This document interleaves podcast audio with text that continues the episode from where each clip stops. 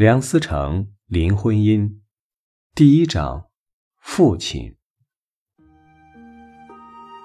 梁思成和林徽因都出自名门，都有一位声名显赫的父亲。一九一九年的五四运动跟这两位父亲密切相关。一九一一年，结束了长达十三年的流亡生活，梁启超返回中国。那是一个风气大开、社会急剧转型的年代。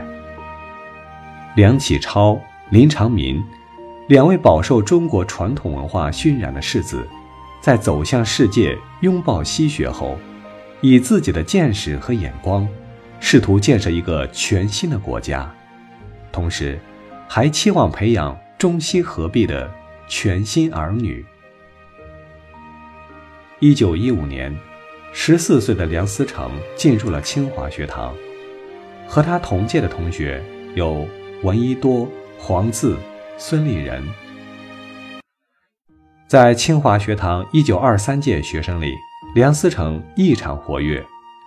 他是清华管乐队队长兼第一小号手，清华合唱团第二男低音，具有出色的美术天赋，是清华美术社的编辑。也是毕业同学册的美术设计和插图作者。在毕业同学册上，梁思成被称作是一位具有政治头脑的艺术家。他满腹经纶，但从不缺乏浪漫体验。梁思成进入清华学堂的第二年，十二岁的林徽因进入北平培华女中。一座由英国教会创办的学校。走出大宅门的她，已经出落成了一位亭亭玉立的少女。就在培华中学和清华学校回荡着欢声笑语的时候，发生了袁世凯称帝和张勋复辟。为了维护共和，梁启超两次挺身而出。梁思成、林徽因的中学时光，正是父辈们在狂涛骇浪中浮沉之时。一九一九年五月四日，一场震惊中外的学生运动爆发。上一年的年底，第一次世界大战结束，梁启超游历欧洲，活跃在巴黎和会召开的外交圈中，力争把战败方德国在山东所占的权益。归还中国。梁启超没有想到，日本和段祺瑞政府已经签订了密约，战后日本将获得在山东的特权。万分失望的梁启超，一面极力劝阻代表团签字，一面急电通告在国内的担任外交委员会委员的林长民等人。一九一九年五月二日。林长民在北京晨报发表了敬告国民书，透露了这一消息。两天后的五月四日，北京三千名学生走上街头。那时的林徽因还只是一名中学生，然而她的成长道路也被五四改写。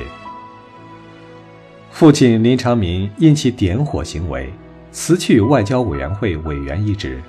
被安排作为国际联盟侦察员，在一九二零年赴欧洲考察。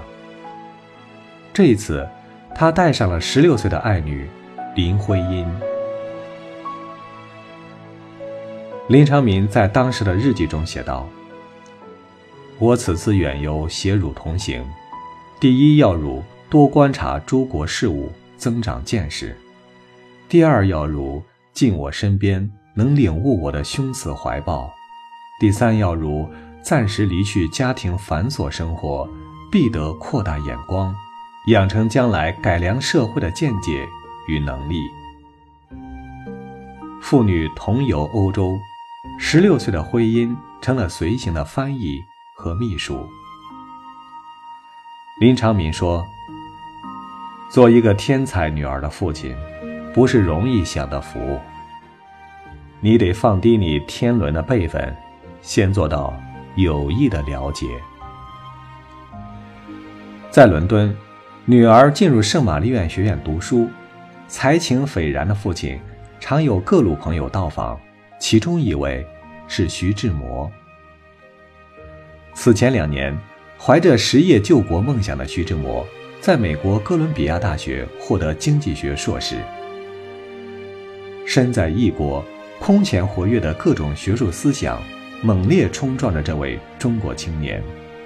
最终，西方哲学大师尼采和罗素牢牢占据了他的头脑。一九二零年，二十四岁的徐志摩。放弃唾手可得的哥大博士学位，只身前往伦敦，追寻英国哲学家、剑桥大学教授罗素。此前，徐志摩由父母做主，在家乡娶妻生子，在伦敦邂逅十六岁的林徽因后，徐志摩陷入不能自拔的爱恋，在半空里涓涓的飞舞，认明了那清幽的住处。等着他来花园里探望，飞扬，飞扬，飞扬，啊，他身上有朱砂梅的清香。徐志摩，雪花的快乐。伦敦邂逅，像是忽然吹来一阵奇异的风。十六岁的少女，被诗人引入英国文学的殿堂，热爱上雪莱。拜伦、济慈这些文学巨匠，但在一九二一年的英国，那奇异的风戛然而止，邻家妇女不辞而别。